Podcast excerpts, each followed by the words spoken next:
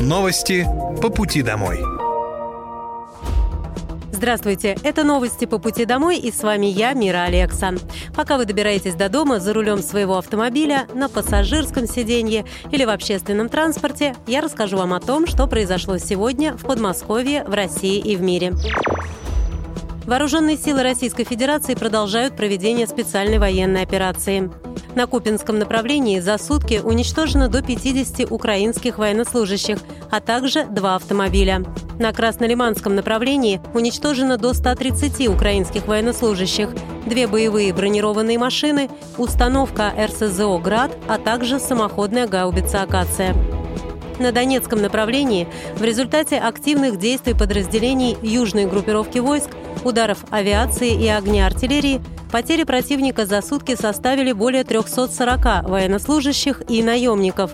Два танка, четыре боевые машины пехоты, шесть боевых бронированных машин, девять автомобилей, одна установка РСЗО «Ураган», а также гаубицы Д-20 и Д-30.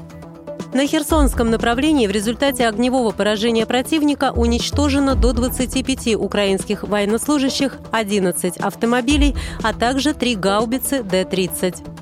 Средствами противовоздушной обороны в Запорожской области сбит вертолет Ми-8 воздушных сил Украины. Кроме того, в течение суток перехвачена одна оперативно-тактическая ракета «Гром-2», три реактивных снаряда системы залпового огня «Хаймарс» и уничтожены два украинских беспилотных летательных аппарата. Президент России Владимир Путин по видеосвязи принял участие в открытии новых фармацевтических производств в Калининграде, Санкт-Петербурге и Саранске. Глава государства отметил, что в целом фармацевтическая отрасль в России демонстрирует позитивную динамику. В качестве перспективных задач президент обозначил увеличение доли отечественных лекарств на рынке и снижение зависимости от зарубежных поставщиков. Он отметил, что для решения этой задачи понадобится модернизировать оборудование, построить новые производства, улучшить технологии и нарастить кадровый и материально-технический потенциал научно-исследовательских лабораторий. Долгожданная пристройка к школе номер 14 в Долгопрудном появится к осени этого года. Это поможет разгрузить основное здание и добавить в расписание внеурочные занятия и кружки. Губернатор Подмосковья Андрей Воробьев отметил, что школу расширяют по просьбам жителей. В трехэтажной пристройке разместят актовый и спортивный залы, медицинский кабинет, классы. На улице появится волейбольная площадка и беговая дорожка. С основным зданием пристройку соединят теплым переходом. Губернатор Московской области подчеркнул, что Долгопрудный традиционно показывает высокие результаты в школьном образовании и славится этим потенциалом. Школа номер 14 входит в топ-100 лучших в Подмосковье, а ребята из физтех-лицея ежегодно радуют результатами на Олимпиадах. Наша задача – создавать площадки, где дети могут развивать свои таланты и получать удовольствие от учебы, отметил глава региона. Также в 2023 году в Долгопрудном откроют уникальный образовательный кластер при физтех-лицее имени Капицы. В его состав войдет детский технопарк с планетарием и мастерскими. В микрорайоне Центральном в этом году откроют современную школу на 550 мест, а в следующем году сдадут пристройку к школе номер 7 для полутора тысяч учеников. В Москве на МКАД проходит эксперимент Центра организации дорожного движения по предупреждению повторных ДТП. Это довольно частая ситуация, когда в ждущие на дороге оформления аварии машины врезаются другие участники движения. Только в Москве по этой причине гибнет 10% от всех погибших в ДТП. В ходе эксперимента страховые компании-участники получили возможность запрашивать материалы с видеокамер, работающих рядом с местом аварии. Московская кольцевая автодорога покрыта видеокамерами очень плотно, поэтому страховщики смогут полностью прояснить все обстоятельства ДТП. Водителям, которые попали в аварию, этот эксперимент может буквально спасти жизнь. Они получили возможность быстро покинуть опасный участок и не попасть в те самые 10% из статистики. Они отгоняют машину на обочину и уже там оформляют Европротокол.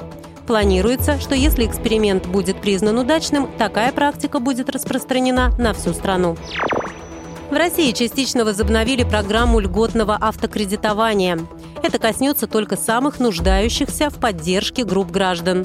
Речь идет о медиках, работниках сферы образования, мобилизованных, добровольцах и контрактниках, принимающих участие в специальной военной операции, а также членов их семей. Согласно условиям программы, базовая скидка на уплату первоначального взноса по кредиту составляет 20% от стоимости автомобиля, а для жителей Дальневосточного федерального округа 25%.